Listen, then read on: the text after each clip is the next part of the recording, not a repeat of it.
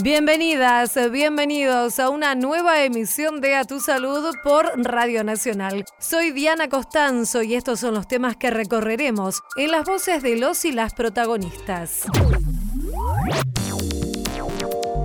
Que el Hospital Garrahan tiene un programa de donantes 100% voluntarios. El Hospital de Pediatría Garrahan realiza la campaña Abierto por Vacaciones, que convoca a donar sangre durante los meses de verano. Hablamos con la directora del Centro Regional de Hemoterapia, Silvina Cooperman. Los dermatólogos aconsejamos toda una serie de medidas para cuidar nuestra piel. Especialistas insisten en la importancia de los cuidados al exponerse al sol. Entrevistamos a la médica dermatóloga Cristina Pascuto. La prevalencia de POC va a depender de la cantidad de eh, consumo de tabaco que haya tenido la población en los 20 o 30 años anteriores. La enfermedad pulmonar obstructiva crónica puede tratarse para mejorar la calidad de vida de las personas que viven con ella. Entrevistamos al presidente de la Asociación Latinoamericana de Tórax, Gustavo Sabert. En la radio de todos. A tu salud.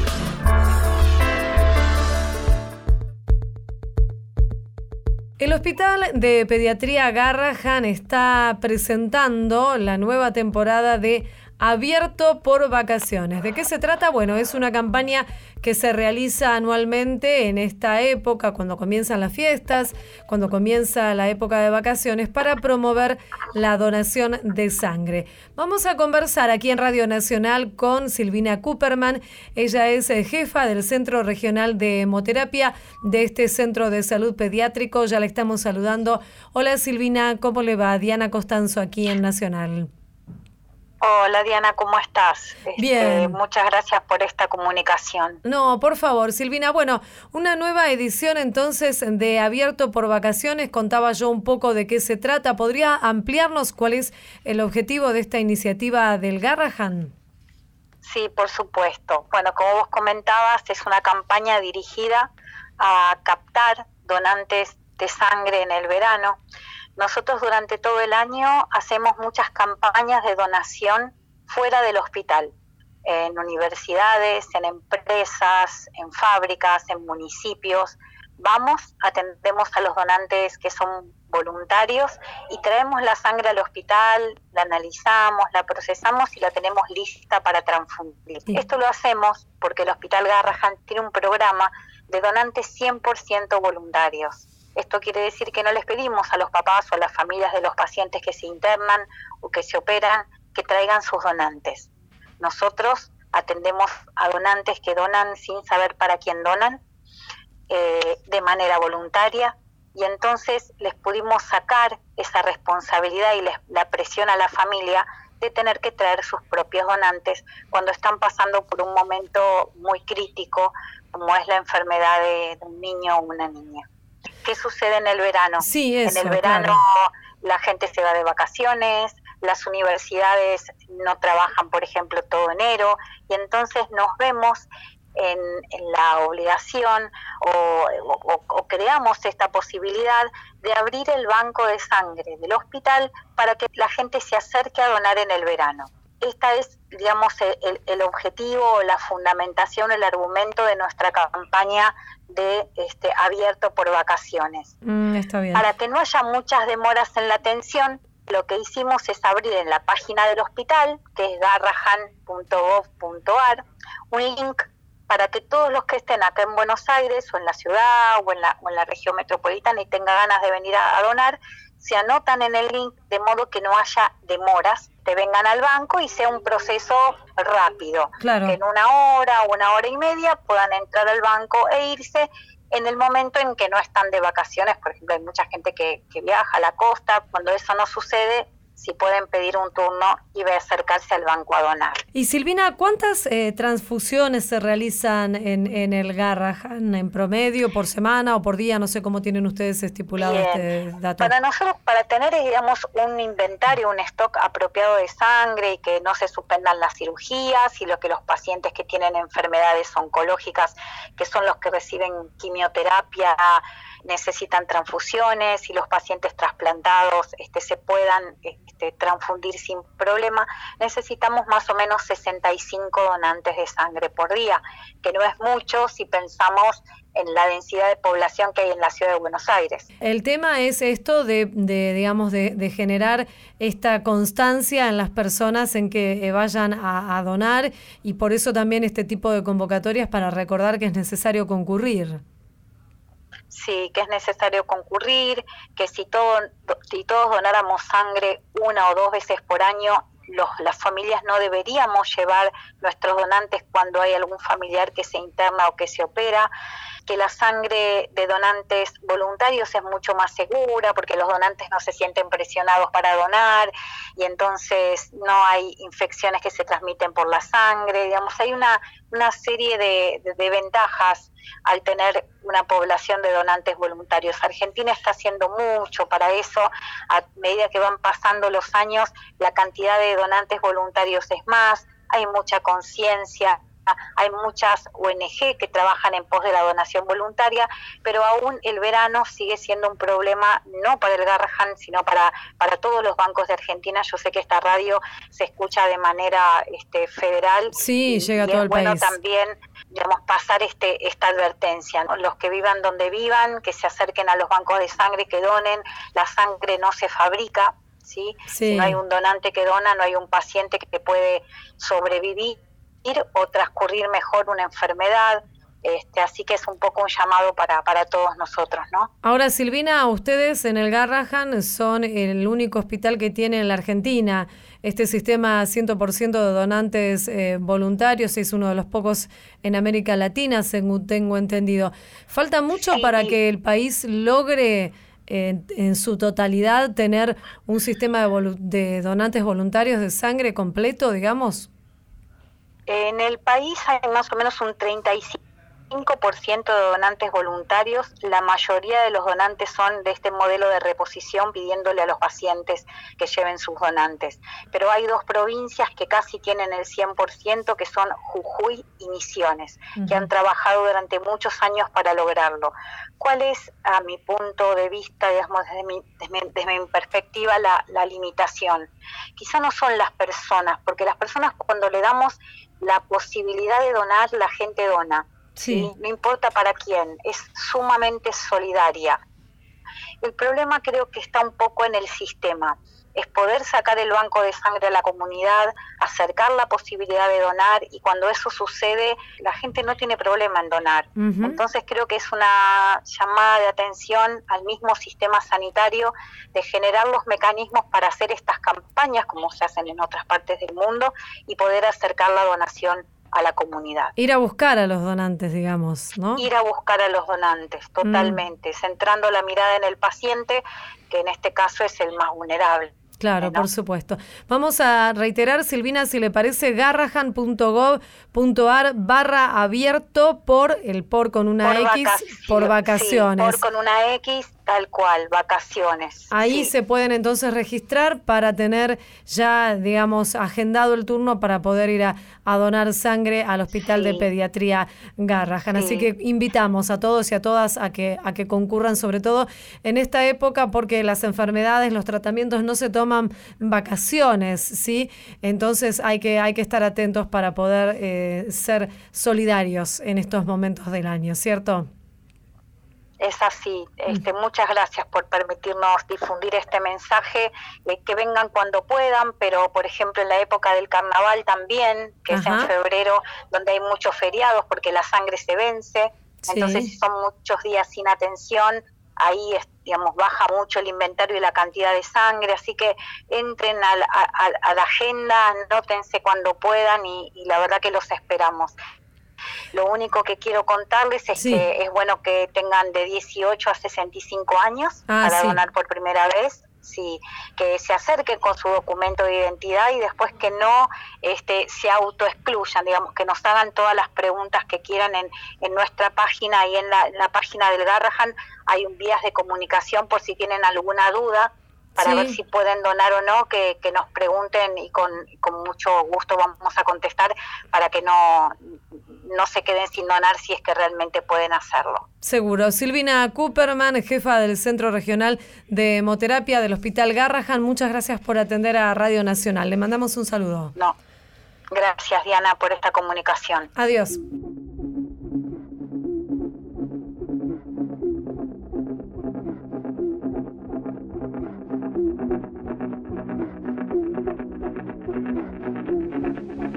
A tu salud, por la radio de todos. Oh, no puedes ser feliz con tanta gente hablando,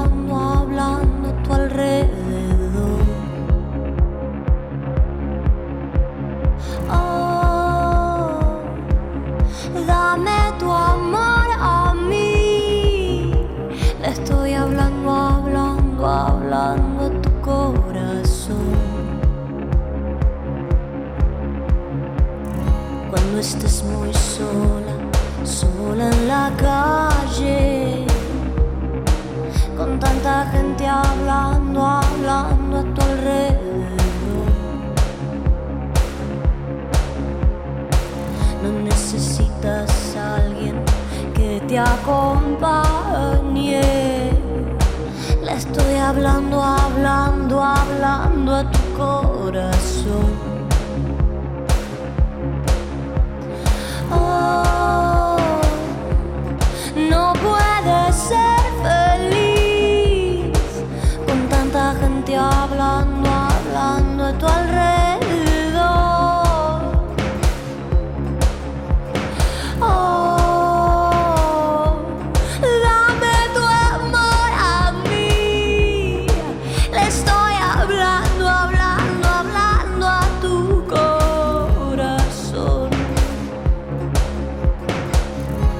Importan el lenguaje ni las palabras, ni las fronteras que separan nuestro amor.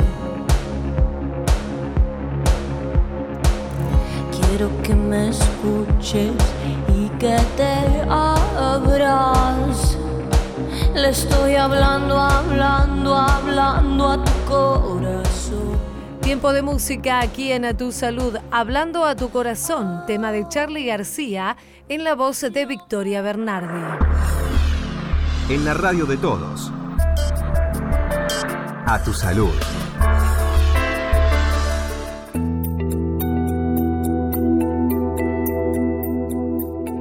Como todos los años eh, llegan las temperaturas más cálidas, comienza el periodo en que las personas se exponen más al sol, están al aire libre. Y ante esta situación obviamente hay que extremar los cuidados para evitar los daños a la piel, que es lo que recomiendan las y los dermatólogos. Es por eso que invitamos a conversar aquí a Radio Nacional a la doctora María Cristina Pascuto, ella es médica dermatóloga del Hospital de Clínicas de la UBA, expresidenta de la Sociedad Argentina de Dermatología. ¿Cómo le va, Cristina? Aquí Diana Costanzo, la saluda. ¿Qué tal, Diana? Queríamos eh, consultarla acerca de, bueno, esta situación que se reitera todos los años. Ustedes, los especialistas, nos dan los consejos para cuidar la piel, pero me parece que es importante reiterar estos consejos, estas recomendaciones. Sí, indudablemente, indudablemente la gente se va olvidando, ¿no? Que llega el momento y, y uno dice, bueno, ¿qué tengo que hacer, no? Con el sol. Los dermatólogos aconsejamos toda una serie de medidas para cuidar nuestra piel y fundamentalmente cuidarla de algunos daños que pueden llegar a ser en algunos casos irreversibles, ¿no? Como puede ser el envejecimiento, como puede ser el cáncer de piel. Yo siempre digo que el sol quema, genera arrugas, manchas y por supuesto produce, en algunos casos, por supuesto, no todas las personas, cáncer de piel. Entonces, ¿cuáles serían esas medidas a tener en cuenta? Por un lado, la utilización de un fotoprotector, fotoprotector adecuado a nuestro tipo de piel. Por supuesto, siempre el factor de protección debe ser por arriba de 30 pero por otro lado también nosotros tenemos diferentes características en nuestra piel y entonces la industria nos, nos ofrece ¿no? toda una serie de fotoprotectores adecuados a cada una de ellas. Sí. Pieles más seborreicas, pieles más secas, entonces podemos elegir en cuanto a esas características ¿no? del fotoprotector. Por otro lado, tenemos que tener en cuenta lo que nos ponemos arriba nuestro, la vestimenta. Entonces tratar de usar un sombrero, un sombrero que sea de ala ancha para poder cubrir perfectamente toda la zona de la cara, del cuello y del escote, porque a veces uno se pone un casquito y resulta así, cubre eh, la, Sí. la zona superior de la cabeza, pero el resto está en descubierto, o por ahí la gorra que se la ponen las chicas con la visera para atrás, eso no sirve. Por otro lado, lo que nos colocamos arriba en cuanto a remeras, siempre tiene que ser de texturas, tejidos específicos, siempre cerrados. Y por otro lado también hacer uso de la sombra.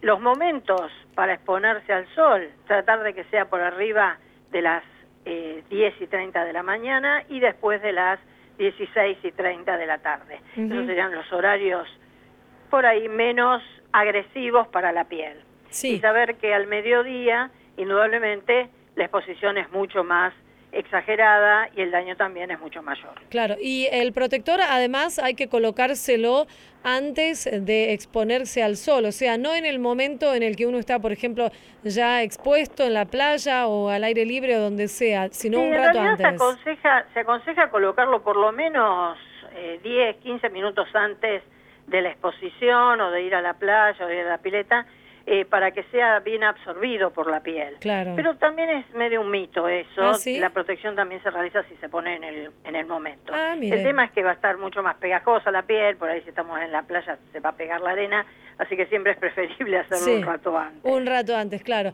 Ahora, usted no sé si, si leyó en las redes sociales que también se está mm, hablando mucho acerca de lo que son, obviamente, un tema que excede a ustedes los especialistas, pero del tema de los precios de los protectores eh, solares. Es tomado como un artículo tal vez de, cosmética y no de protección para la salud en muchos casos, ¿cierto? Eso es cierto, eso es cierto. Hay, en general no son cubiertos como son cubiertos los medicamentos y bueno, se están tratando de hacer acciones con respecto a ese tema, eh, tratar de que eh, puedan incorporarse dentro del PMO que eh, para poder ser cubiertos por las obras sociales, por las prepagas. Claro, obviamente, un descuento como tiene cualquier medicamento. cuando como tiene cualquier medicamento. Hay algunas obras sociales que los cubren, pero en general esto no es cubierto por la mayoría. Estamos tratando de trabajar en ese aspecto para poder brindar quizás este servicio Sí. este, que es importante para el cuidado de la piel, así como puede ser cualquier otro tipo de medicamento. Sin duda. Cristina, un tema que eh, también aparece en estas épocas es el uso de, de las camas solares. ¿Cuál es la situación con respecto a esta forma de, digamos, adquirir un bronceado? ¿Están prohibidas, están autorizadas? En realidad hay algunos tipos de reglamentaciones este- en este momento. La Sociedad Argentina de Dermatología en el mes de abril, mayo, se- presentamos con el actual presidente de la sociedad, que es el doctor Ariel Sedman, y la Sociedad de Cirugía Plástica de Buenos Aires, unos proyectos de ley para prohibir en forma absoluta la utilización de camas solares. La cama solar es un medio que si bien ya casi está en desuso y realmente los daños que ocasiona a la piel son muy importantes. Porque nosotros tenemos la cama solar los 365 días del año disponibles. Por lo tanto, el daño que se genera a nivel de la piel es muy extremo. El tema de controlar los lunares, esto que ustedes siempre recomiendan, ¿cada cuánto hay que hacerlo? Eh, ¿Ante qué, digamos, manifestaciones en la piel hay que concurrir rápidamente al, al dermatólogo? Sí, eh, las personas que, en general, todas las personas debieran tener un control dermatológico en algún momento de la vida para ver si ese, ese paciente tiene o no lunares. Y si esos lunares requieren ciertas cosas a seguir. Por Sí. ejemplo, hacer un control que habitualmente el control que nosotros realizamos o aconsejamos es una vez por año en algunos tipos de lunares, otros por ahí con una frecuencia más corta, cada seis, cada ocho meses, y en algunos casos, por supuesto, la extirpación de ese lunar, Porque tiene algunas características que merecen ser extraídos. Indudablemente el control, ya sea a nivel dermatológico o a otro nivel, el, eh, el autocontrol, el autoexamen, es también importante. Observar los lunares, los cambios que puedan tener esos lunares. Entonces, cualquier cambio de color, cualquier cambio de forma, cualquier eh, cambio de tamaño, siempre es importante concurrir al médico. Queremos agradecerle, doctora María Cristina Pascuto, médica dermatóloga del Hospital de Clínicas, expresidenta de la Sociedad Argentina de Dermatología. Un saludo y muchísimas gracias por atendernos. Muchas gracias, Diana. Adiós. Seguimos en A Tu Salud.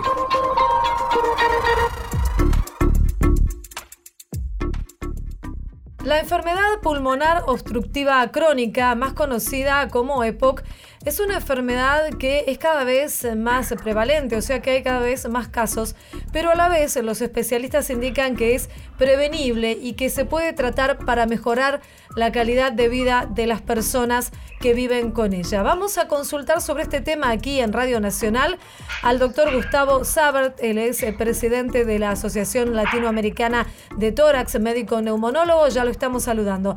Hola Gustavo, aquí Diana Costanzo, ¿cómo le va? Es correcto lo que usted afirmó, que es una enfermedad muy frecuente y que es una enfermedad prevenible y que además es una enfermedad tratable.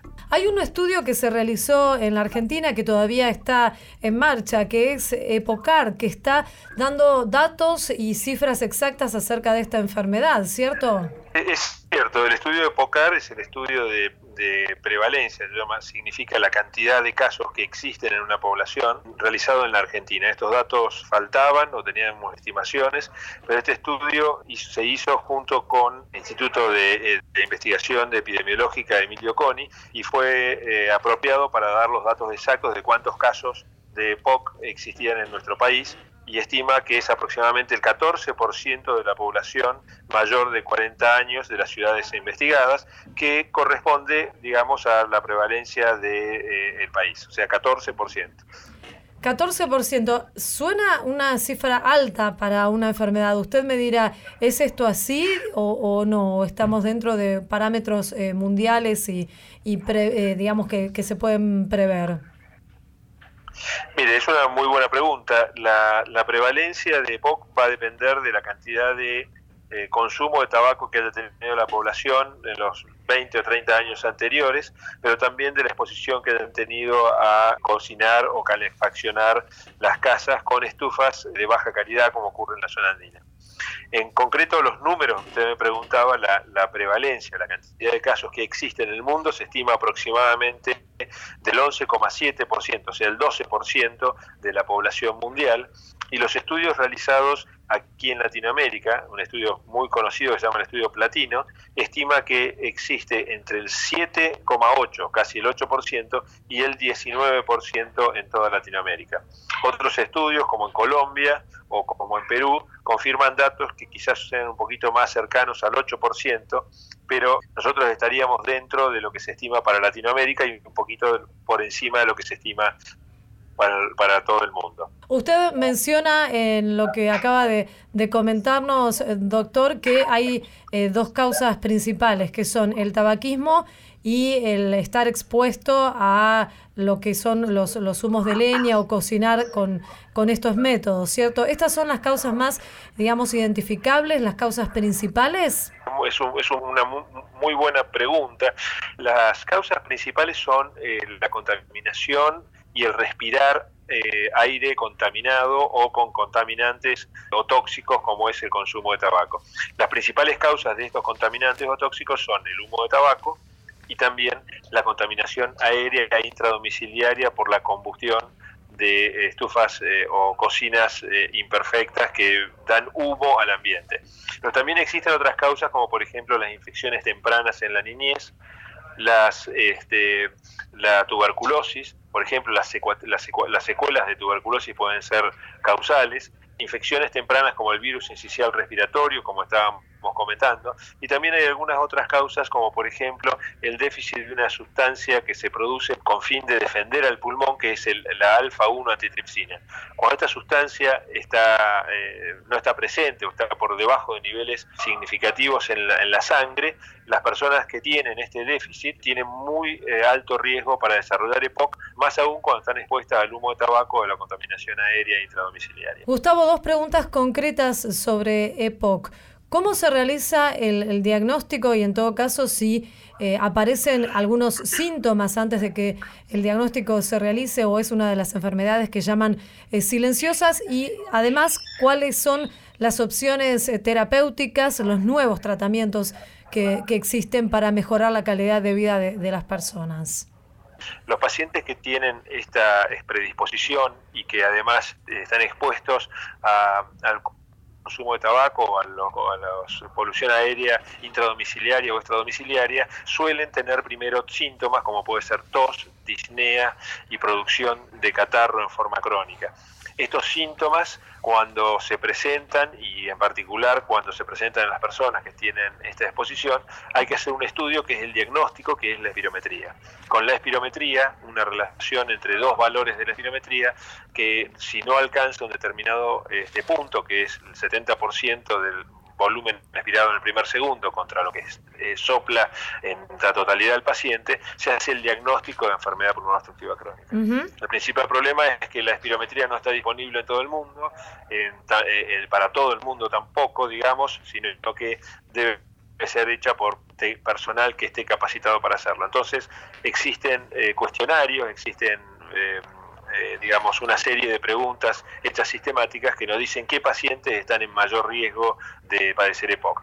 ¿Y el tratamiento? Al tratamiento. Lo primero es evitar la exposición y lo segundo, hoy en día tenemos eh, avances muy importantes en terapia broncodilatadora de acción prolongada que hace que los pacientes no solamente se sientan mejor, tengan menos fatiga, tengan menos disnea, mejoren sus síntomas, disminuyan el riesgo de tener exacerbaciones, la cantidad de recursos que se usan en salud y también mejoren su calidad de vida y su capacidad de hacer ejercicio, que son datos importantísimos para los pacientes. Gustavo Saber, presidente de la Asociación Latinoamericana de Tórax, médico neumonólogo, muchísimas gracias por atendernos aquí en Radio Nacional. Le mandamos un saludo. Muchas gracias, Diana. Saludos a la audiencia. Muy amable, Dios.